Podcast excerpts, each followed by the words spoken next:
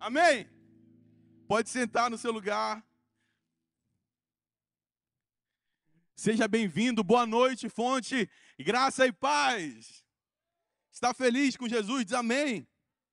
Estou com muita expectativa para aquilo que a gente vai viver, muita, muita mesmo.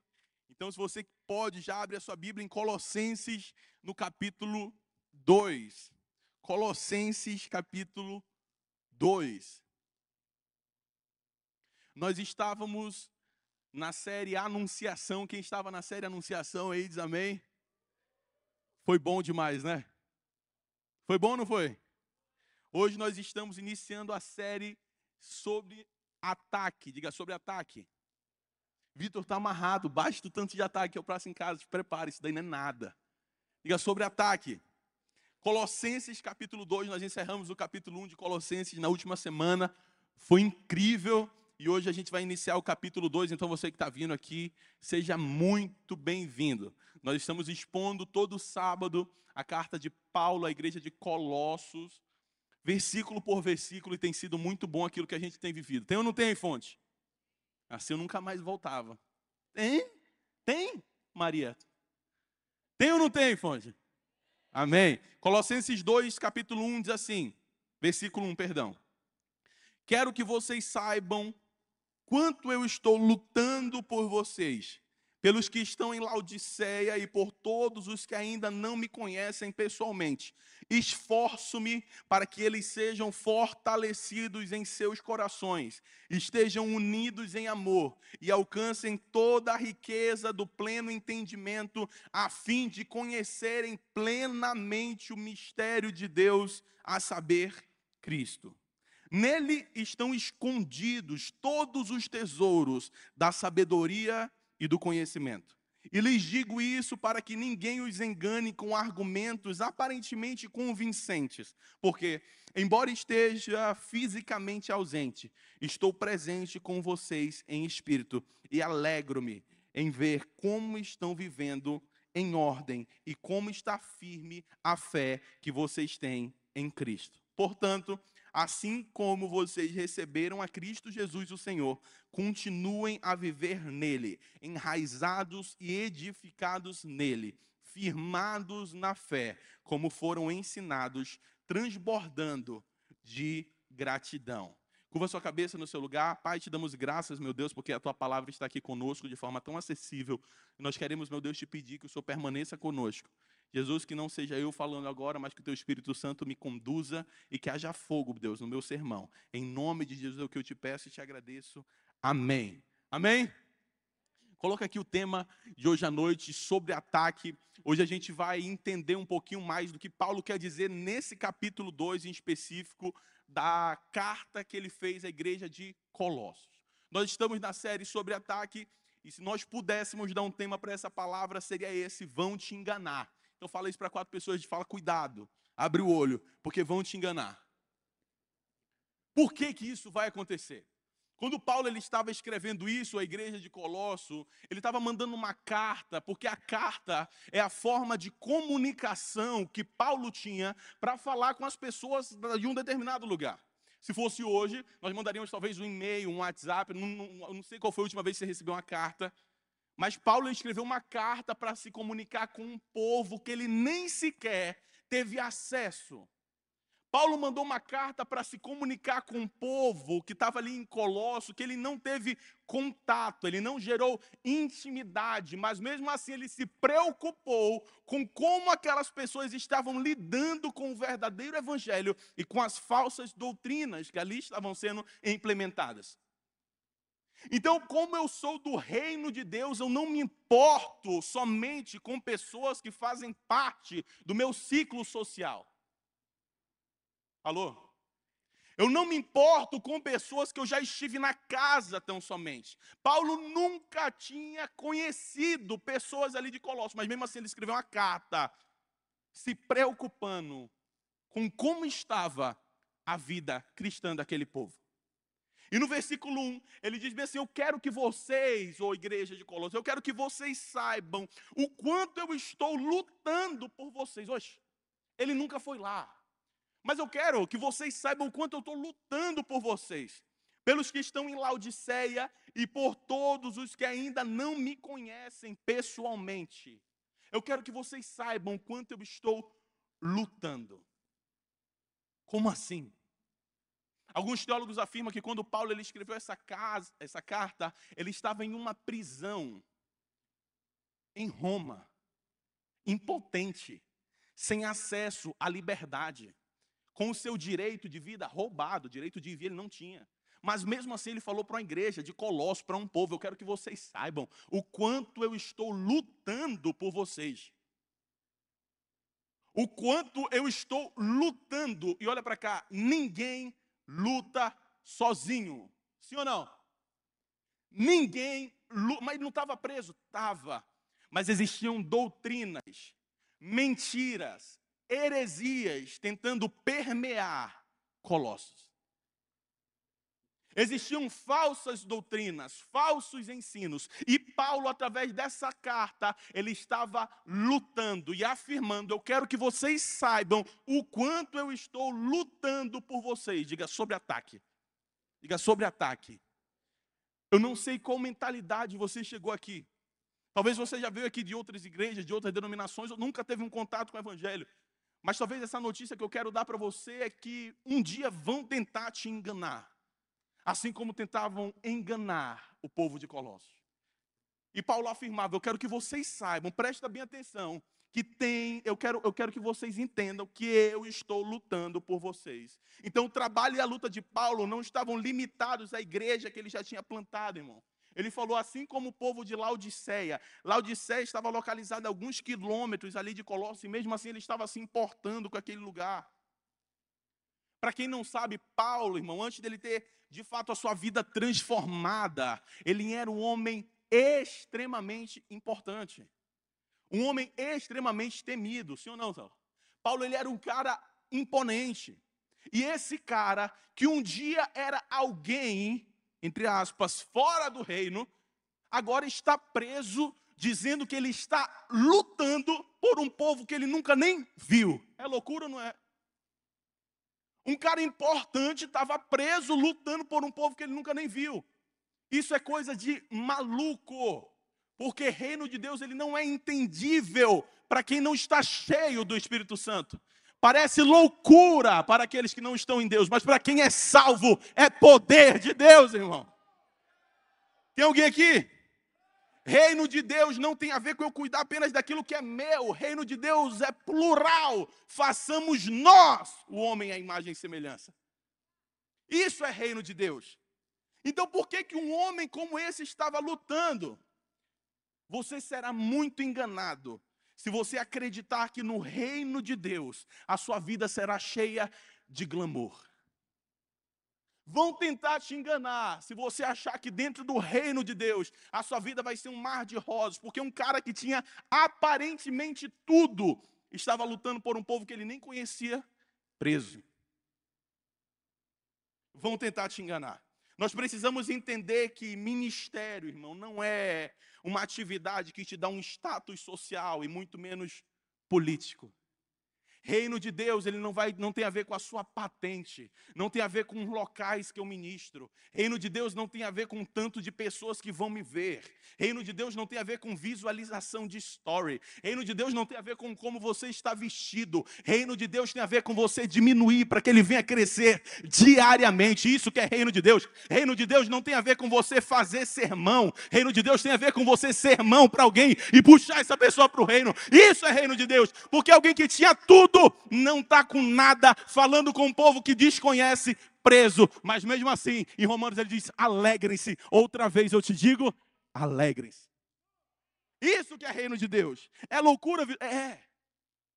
Então você vai morrer sem saber tudo o que está acontecendo. E nós vamos discorrer sobre isso e você vai ser muito acrescentado, amém? Colossos era um ambiente que estava passando por várias setas de pessoas tentando impregnar doutrinas falsas, engano, tentando mostrar para aquela igreja que o reino de Deus ele tinha a ver com glamour, tinha a ver com o que ele ia receber, tinha a ver com aquilo que era material, só que não é sobre isso. E está tudo bem. Não é sobre isso. Vão tentar te enganar, mas isso não vai acontecer aqui. Vão tentar te enganar. Reino de Deus não tem a ver com o tanto que você está disposto a receber, irmão. Reino de Deus tem a ver com quanto de si você está disposto a entregar. Não tem a ver com quanto você vai ter em mãos, mas o quanto que você vai entregar para a pessoa aquilo que Deus tem derramado em você. Amém? Isso é reino de Deus. E ele diz: Eu quero que vocês saibam quanto eu estou lutando por vocês pelos que estão em Laodiceia e por todos que ainda nem me conhecem pessoalmente. Paulo podia dizer bem assim: eu estou cheio de problema pessoal para resolver, minhas demandas emocionais. Menina, eu estou com ansiedade, eu estou contando, eu não sei, eu estou me programando para o que vai ser da minha vida quando eu sair daqui. Só que não. Ele falou: eu vou me preocupar, eu vou me preocupar com pessoas que estão sendo atacadas, meus irmãos que eu nem conheço pessoalmente, mas mesmo assim, eu vou ajudá-los a vencer esse engano. Isso é reino de Deus. Será que eu e você estávamos dispostos a fazer isso? Será que dentro lá da penitenciária, Raimundo Vidal Pessoa, comendo aquela marmita deliciosa de manhã cedo, tendo visita uma vez da semana na sua família, será que você ia se preocupar com quem você nem conhecia? Isso é reino. Isso é cristianismo. Porque o seu serviço a pessoas, se ele não for cristocêntrico, ele vai ser egocêntrico. Se o que eu faço não aponta para Cristo e para pessoas, vai apontar para mim, para o meu eu. Você está aqui? Versículo 2, vem comigo. Versículo 2 ele diz bem assim: Esforço-me para que eles sejam fortalecidos em seus corações, estejam unidos em amor e alcancem toda a riqueza. Amém. Agora falou comigo, falou em riqueza, menino. Estou doido de parar de andar desse ônibus. Falou em riqueza, aquela minha tranqueira daquele carro, agora eu troco. Não. Alcancem toda a riqueza. Que riqueza? Do pleno entendimento, a fim de conhecerem plenamente o mistério de Deus. E que mistério é esse? A saber, Cristo Jesus. Essa é a riqueza. Por que, que ele fala isso? O homem que tinha um status social, teve a sua vida transformada, começa o primeiro versículo falando assim: ó, eu quero que vocês saibam quanto eu estou lutando, já é estranho. E ele vai para o segundo e piora a situação. Esforço-me, peraí, peraí. Luta e esforço está amarrado. Bastava a luta. Ainda tem esforço, esquece. Esforço-me para que eles sejam fortalecidos em seus corações. Ou em outras traduções dizem assim, para que eles tenham seus corações consolados. Por que, que Paulo está falando isso? Eu estou me esforçando para que vocês sejam fortalecidos nesses seus corações aí. Ou eu estou me esforçando para que vocês tenham seus corações consolados. Quando Paulo ele escreve isso, ele lê o contexto que aquela igreja de Colosso, aquele povo de lá dos Colossenses estavam passando. Ele certamente soube que os ataques das heresias em Colossos causavam um certo desânimo entre os irmãos. Um local que foi tão, tão enganado, um local onde já viveu em tanta mentira. Sabe aquela pessoa que já, já foi tão enganada, mas tão traída que ela não acredita mais em ninguém? Aquela pessoa que já sofreu em tanto relacionamento que ela já é retraída para um novo relacionamento. Aquela pessoa que já viveu tanto debaixo desse engano que ela não consegue se desprender disso, ela já está desacreditada. E talvez esse era o contexto que os colossos estavam passando. Porque Paulo ele falou bem assim: Ei, eu estou me, eu me esforçando para que o coração de vocês sejam consolados. Para que vocês sejam fortalecidos nesse coração. Seja forte. Seja forte porque nem tudo é engano. Seja forte porque nem tudo é, é na base da mentira. Mas, Vitor, eu só vivi em mentira, atrás de coisa, e toda coisa que me falava era mentira. Mas eu vim te dizer: verdade não é algo, verdade é alguém. Eu sou o caminho, eu sou. E eu sou a vida. Verdade não é algo, verdade é alguém. A vida de engano, ela acaba quando eu tenho o um entendimento de Cristo Jesus é suficiente para liberar toda a vida de engano que já teve dentro de mim. Amém? E nesse contexto de pessoas desacreditadas, pessoas tristes, entristecidas, que Paulo ele escreve isso. Eu estou me esforçando para que vocês saibam que o coração de vocês ele precisa ser consolado, que vocês sejam fortalecidos. Hoje, irmão, igreja, talvez até aqui, Existem muitas pessoas totalmente desanimadas. Que viveram debaixo desse, dessa, de uma vida de mentira o tempo todo. Onde pessoas fizeram promessas para você e nunca cumpriram.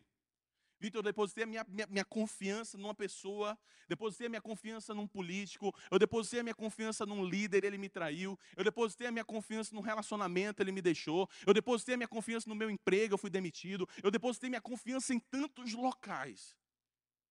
Mas Cristo Jesus quando tem a sua confiança, ele jamais te decepciona, porque ele é o próprio Verbo que se fez carne e habitou entre nós. Ele é a promessa. Se um dia te prometeram algo e não te deram, entenda: Cristo Jesus é a promessa integral que você precisa dentro de si. Ele é. Se a minha expectativa está em Cristo, entenda uma coisa: ela está no melhor lugar que ela poderia estar. Se a minha confiança está em Deus, está no melhor lugar que ela poderia estar. Vitor, mas eu tenho plena certeza e convicção de que se fulano ganhar aquela eleição, menino, vai ser muito bom. A gente vai partir para o abraço. Que sua confiança esteja em Cristo. Vitor, mas se aquele irmão perder, eu, eu saio do Brasil. Que a sua confiança esteja em Cristo. Vitor, se eu sair do meu emprego, eu não sei o que eu faço. Que a sua confiança esteja em Cristo. E eu esforço-me, Paulo diz, para que o coração de vocês estejam consolados. Que seu coração seja consolado essa noite. Se você chegou aqui talvez desacreditado com alguma coisa, que o seu coração seja consolado. Se você chegou aqui hoje desanimado até da igreja, que seu coração venha a ser consolado. Talvez foi uma luta para você estar aqui hoje. A pessoa que está do seu lado te perturbou tanto até que você vê. Eu vou só para essa pessoa parar de me mandar mensagem no WhatsApp. Que o seu coração seja consolado. E é sobre esse desânimo que a igreja de Colossos estava passando, e Paulo diz: Eu estou dizendo que o coração de vocês seja fortalecido, que o coração de vocês seja consolado. Eu sei que a luta do dia a dia é desgastante, a luta do dia a dia talvez te pressiona, as guerras que você passa talvez muitas vezes tentam te paralisar, mas que o coração de vocês seja fortalecido, que o coração de vocês seja consolado. Amém? Na parte B do versículo ele diz isso que vocês estejam unidos em amor e alcancem toda a riqueza do pleno entendimento. Por que, que ele diz que vocês estejam unidos em amor? Porque aquilo que nos une como igreja, como corpo de Cristo, é o amor. Diga, é o amor. Se você pensou alguma coisa, eu repreendo agora em nome de Jesus. Eita, se acusaram. É o amor. Amém. O amor é o que nos une. O amor é o que nos faz ser unidos. Diga unidos. Diga unidade. Unidade não depende de unanimidade. Eu não concordo com fulano, mas eu sou unido. Unidade não depende de unanimidade. E esse vínculo é o que? É o amor, que também não é algo, é alguém. A Bíblia diz que Deus é amor. Que o seu vínculo seja o vivo Deus com pessoas. Porque se isso não for o seu alicerce, qualquer coisa é motivo para você se afastar do seu irmão. Qualquer coisa. E ele diz: que vocês estejam unidos em amor e alcancem toda a riqueza do pleno entendimento. Riqueza, até aí eu gosto, mas de pleno entendimento. Riqueza do pleno entendimento. Que pleno entendimento é esse? A maior riqueza que Paulo está falando que a igreja de Colossos poderia ter em mãos, de forma, entre aspas, palpável, era o entendimento de que para vencer esses enganos, de que para vencer essas falsas doutrinas, de que para vencer essas heresias, Cristo Jesus era suficiente. E era esse entendimento, é essa riqueza que Paulo está falando.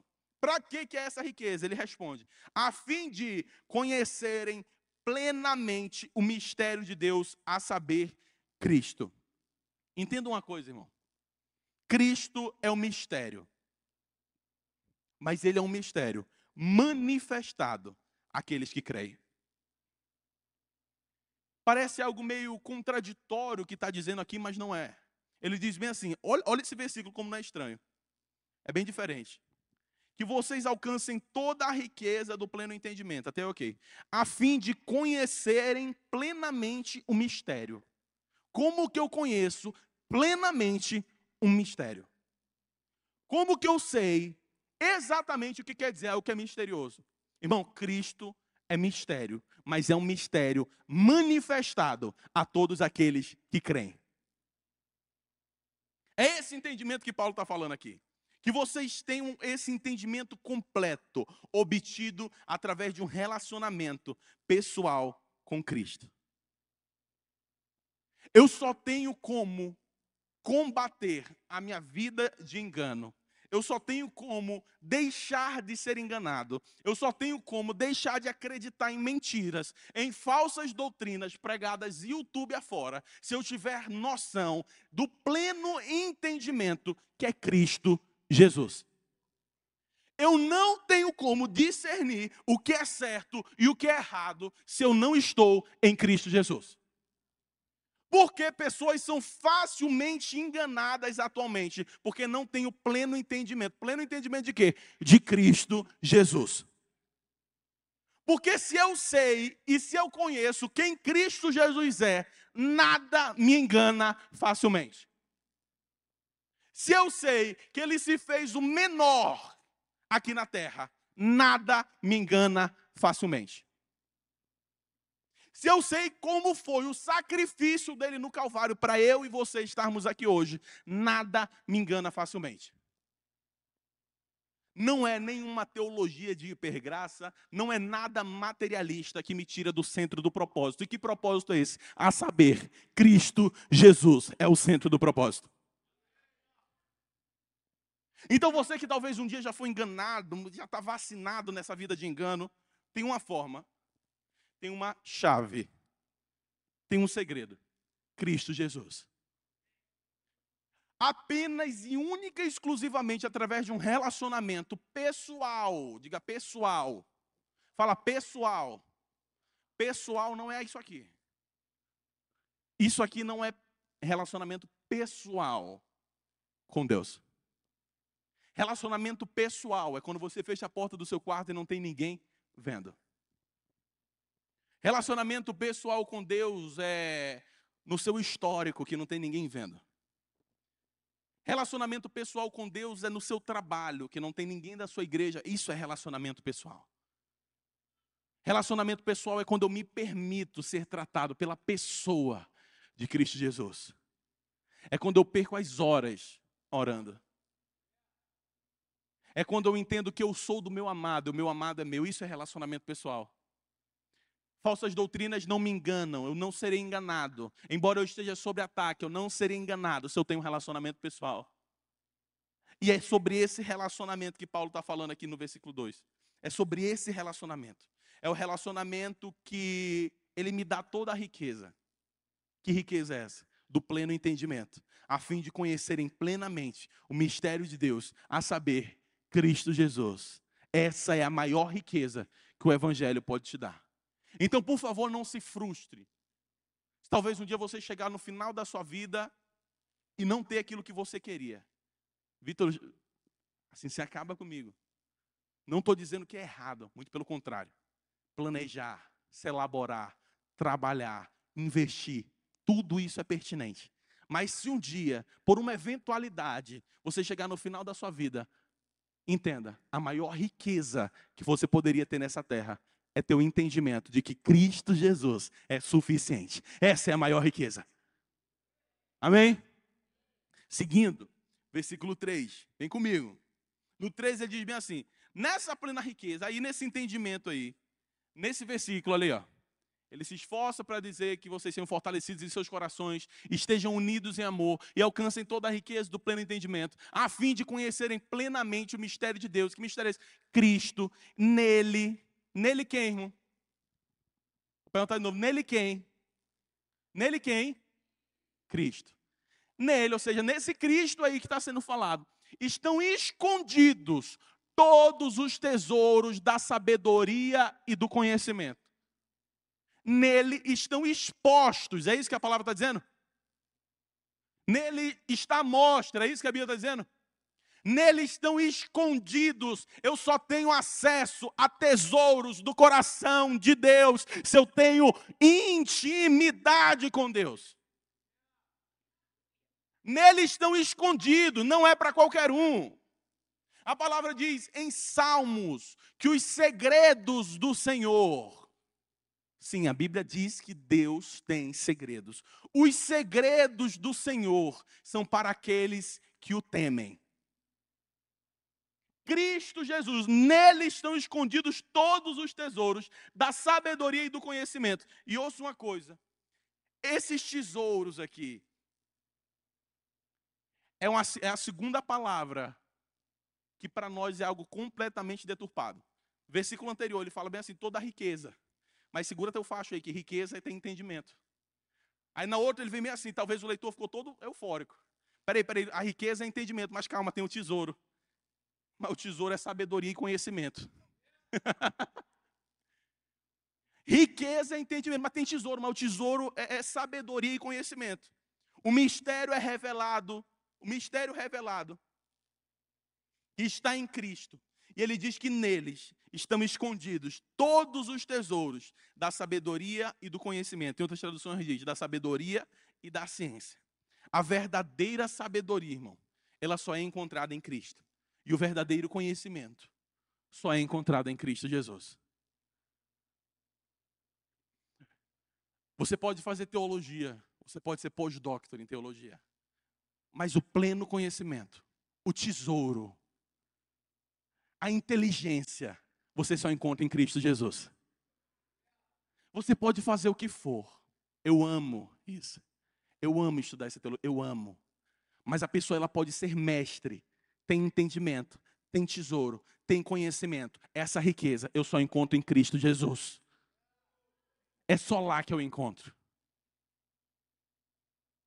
É aí que eu me respondo, talvez aquela irmã Mariazinha que está pregando no microfone lá num bairro como as verdades saem da boca dela. Porque esse entendimento, essa ciência e essa sabedoria não é a faculdade que dá, é Cristo Jesus. Você tem noção do que é isso, cara?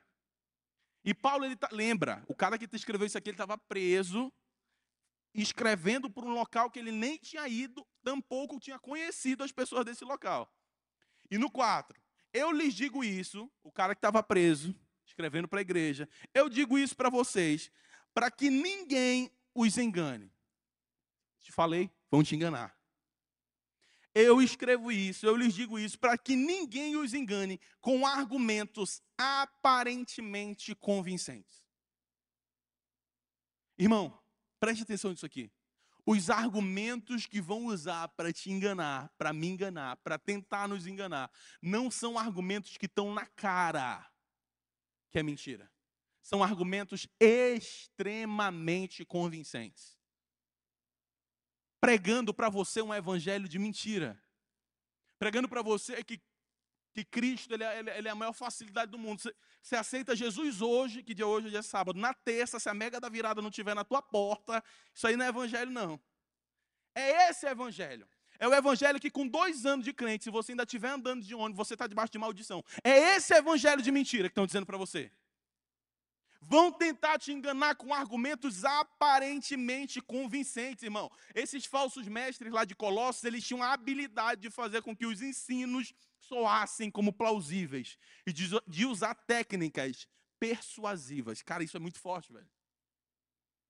Os mestres que ensinavam as falsas doutrinas, eles usavam técnicas de persuasão. Tu tem noção do que é isso?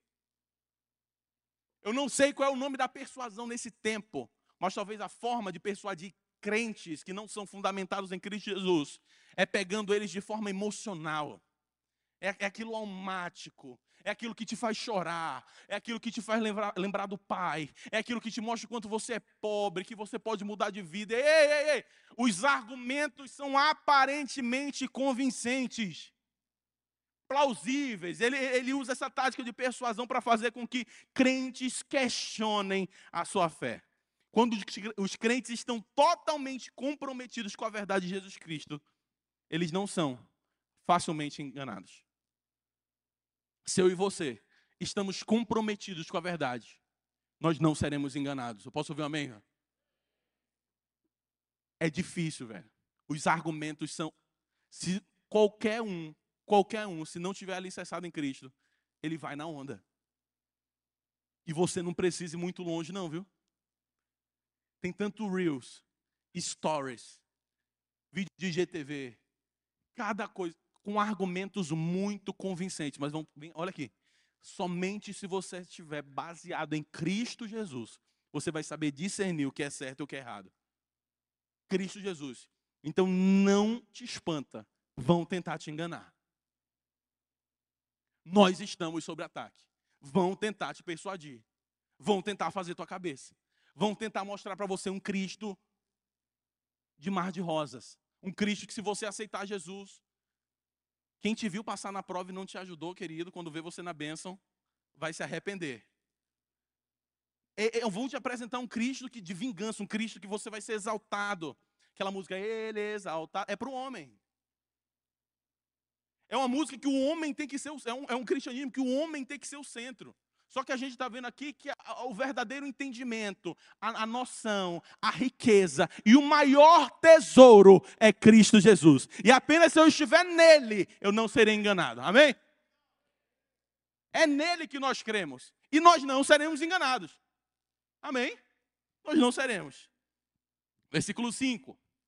Porque, embora esteja fisicamente ausente, estou presente com vocês em espírito. Quando Paulo está falando isso, ele não está usando nada de espiritismo, não, tá? Ele está dizendo, eu estou presente com vocês. Ixi, Paulo ele é daquele que, nas horas vagas, ele está lá naquela religião. Não, não é isso não. Estou presente com vocês em espírito. É que o amor de Paulo não, não, era, não era limitado à cadeia.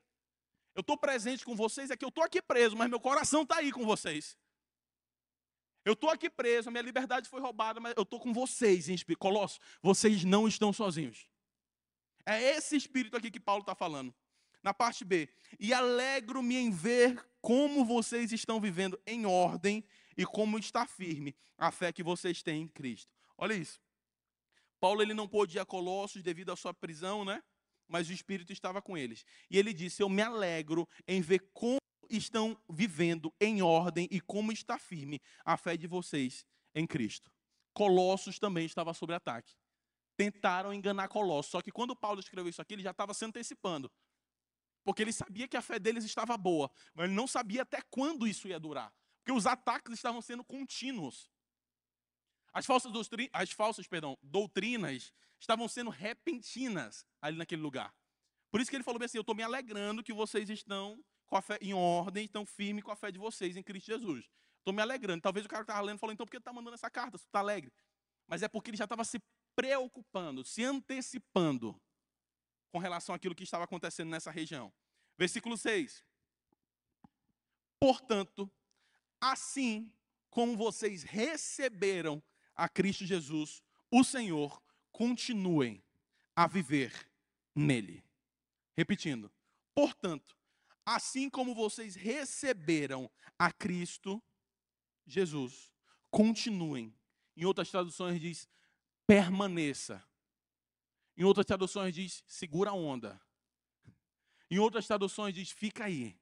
Permaneça nele. Em outras traduções diz bem assim, esse a viver nele.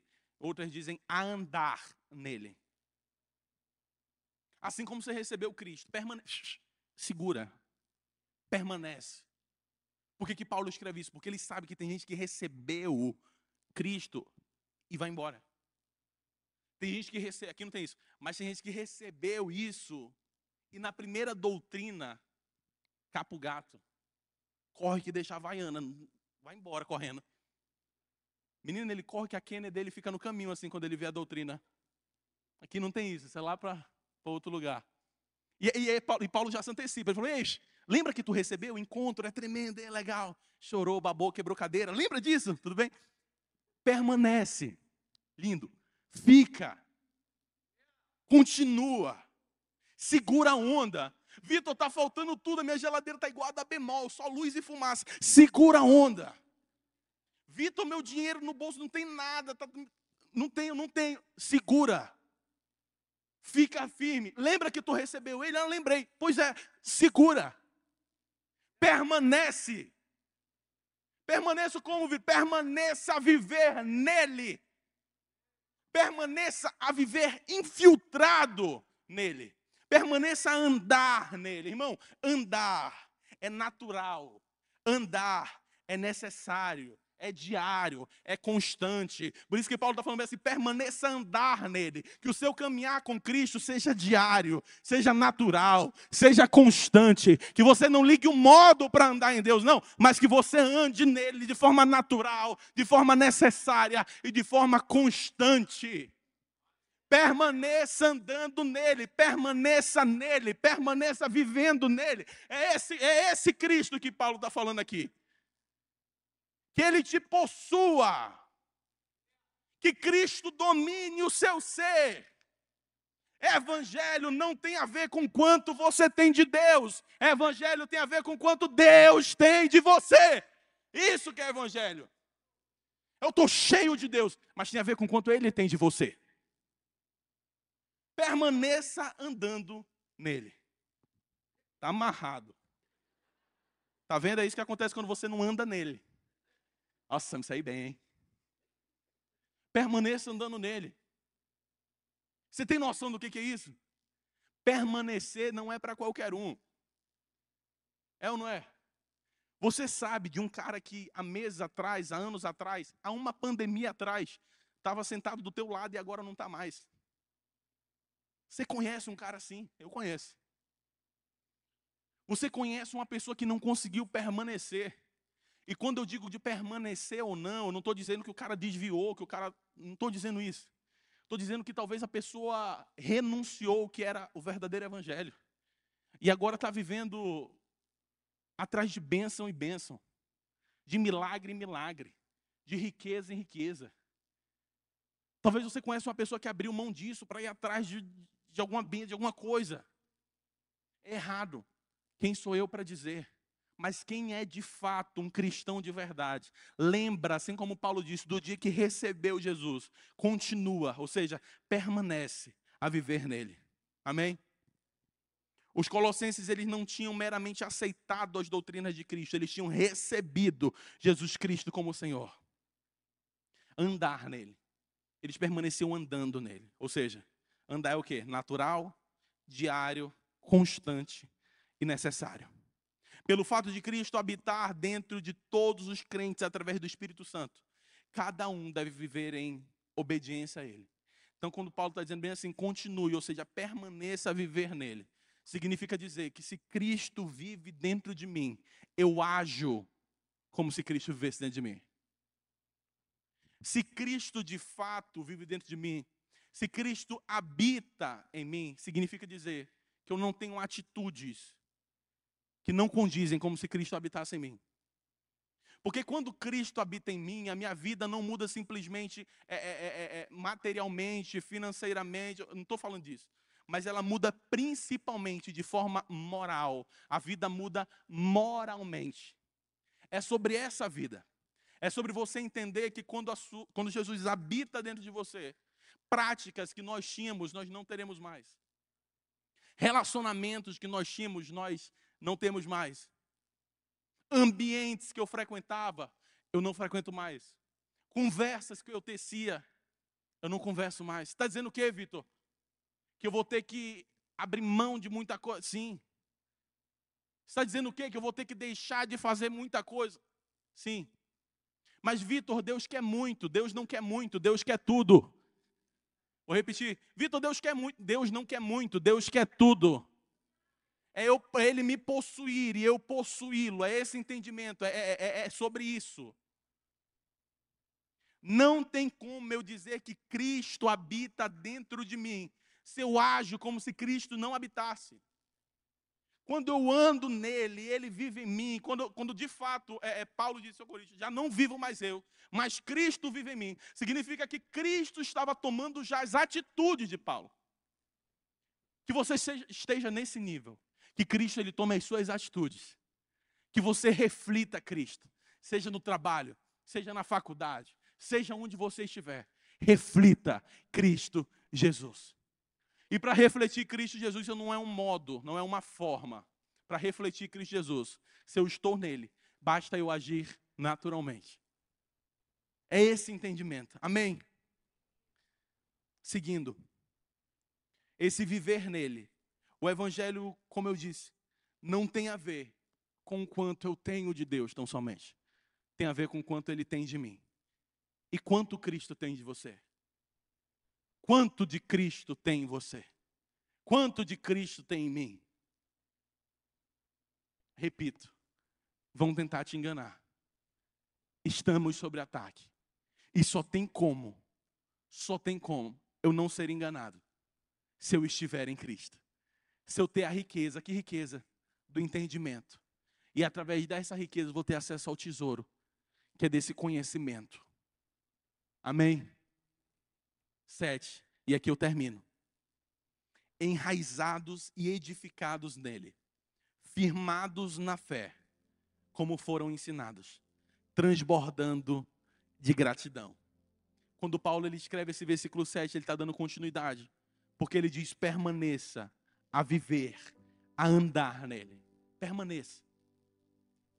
Colossos, eu sei que está difícil. Eu sei que você foi enganado. Eu sei que tem várias doutrinas tentando te afastar do centro do propósito. Eu sei, Colossos, que a sua fé está firmada em Cristo e está difícil, está doendo. Você está tendo que abrir mão de muita coisa. Eu sei. Permaneça, viva. Permaneça andar nele. Como eu faço isso? Talvez os leitores entraram numa crise, porque ele diz: permaneça e ande em Cristo. Como? Na parte, no segundo versículo, 7. Ele diz como? Enraizados e edificados nele, firmados na fé, como foram ensinados, transbordando de gratidão. Está aqui. Como que eu permaneço? Enraizado e edificado nele, firmado na fé, como você já foi ensinado, transbordando de gratidão. Esse enraizado que Paulo está falando aqui, ele está dizendo aqui, ó, da mesma maneira que as plantas extraem seus nutrientes do solo através das raízes, da mesma maneira que a planta extrai do solo a, a fórmula para ela, ela viver, para ela permanecer, que a sua raiz em Cristo Jesus te dê tanta força para que você extraia dele essa força, para que você arranque de Cristo Jesus essa forma de viver. Enraizado em Cristo é a forma, é o segredo para você permanecer firme na fé. E é isso que Paulo está dizendo. Enraizado nele, da mesma forma que a planta extrai o nutriente que o seu relacionamento com Jesus sirva para você extrair dele a verdadeira verdade. A verdadeira verdade. Por que está dizendo isso? Porque a verdadeira verdade só se encontra em Cristo Jesus. Porque Ele é a verdade. A verdade das verdades. Isso é redundante. Ele é a verdade. E ponto. Enraizados nele. Firmados na fé. Por que firmados? Como uma planta, eles estavam firmados de uma vez por todas, mas eles tinham que crescer continuamente. Como um edifício, eles tinham um, sólido alicerce, mas eles precisavam continuar edificando com materiais sólidos, a fim de serem fortes. E é aqui que ele termina. Como vocês foram ensinados, firme na fé e transbordando em gratidão. Tudo isso a fim de que você seja forte. Forte para quê? Para permanecer. Forte para quê? Para continuar nele. Forte para quê? Para entender que vão te enganar. Forte para quê? Para entender que você está sob ataque. Mas você vai permanecer. Ah, não, você não entendeu. Você está sob ataque. Mas você vai permanecer. Você vai segurar a onda. Tá difícil, eu sei, mas você vai permanecer. Vitor, estão tentando me empurrar, eu sei, mas eu vou continuar andando nele. Vitor, estão tentando me mostrar um outro caminho, mas eu vou continuar nele, porque ele que é o caminho. É Ele que é a verdade. Forte, como uma planta, eles estavam arraigados de uma vez por todas, mas eles tinham que crescer continuamente. Como um edifício, eles tinham um sólido alicerce, mas eles precisavam continuar edificando com materiais sólidos a fim de serem fortes. Sabe? Quando Paulo ele escreve, especificamente nesse versículo aqui de 1 a 7, que nós acabamos de expor aqui, ele sabe o contexto que aquela região está passando. Ele sabe tudo que aquele povo está enfrentando. Ele sabe que não está sendo fácil segurar a onda lá, não está sendo fácil permanecer. Paulo ele está preso, se preocupando com esse povo e ele diz para esse povo: Eu estou lutando por vocês. No versículo 1 ele diz: Eu estou lutando. No 2 ele diz: Eu estou me esforçando para que o seu coração seja consolado, seja fortalecido o seu coração, para que você tenha noção da verdadeira riqueza. Para que você conheça plenamente o mistério de Deus a saber Cristo, porque nele estão escondidos todos os tesouros. Tesouro de quê? Da sabedoria e do conhecimento. Eu lhes digo isso para que ninguém os engane, vão te enganar. Vão tentar mudar a tua opinião. Os argumentos parecem convincentes, porque embora eu esteja fisicamente ausente como Paulo estava, eu estou aqui me compadecendo de vocês em espírito. Portanto, assim como vocês receberam a Cristo Jesus, o Senhor, continuem a viver nele, enraizados e edificados nele, firmados na fé, como foram ensinados, transbordando de gratidão. Porque alguém que não se desvia, que não olha nem para a direita e nem para a esquerda, que alguém que tem acesso ao verdadeiro evangelho, alguém que não se permite ser enganado, ela não fica no lugar dela parada, com cara de nada, ela transborda em gratidão. Deus, eu te agradeço, porque tem falsa doutrina aqui, mas eu estou firmado na palavra. Deus, eu te agradeço que talvez eu estou plantado num local que estão tentando mudar minha opinião, mas eu te dou graças, eu transbordo em gratidão. Se eu estou falando com alguém que está firme em Cristo Jesus que nós possamos hoje ter esse entendimento de que Cristo é tudo e está em todos. Ele é suficiente. A verdadeira riqueza eu encontro nele. Nele estão escondidos esse conhecimento. Nele está escondido é, é, é, essa riqueza. É só nele que eu encontro isso.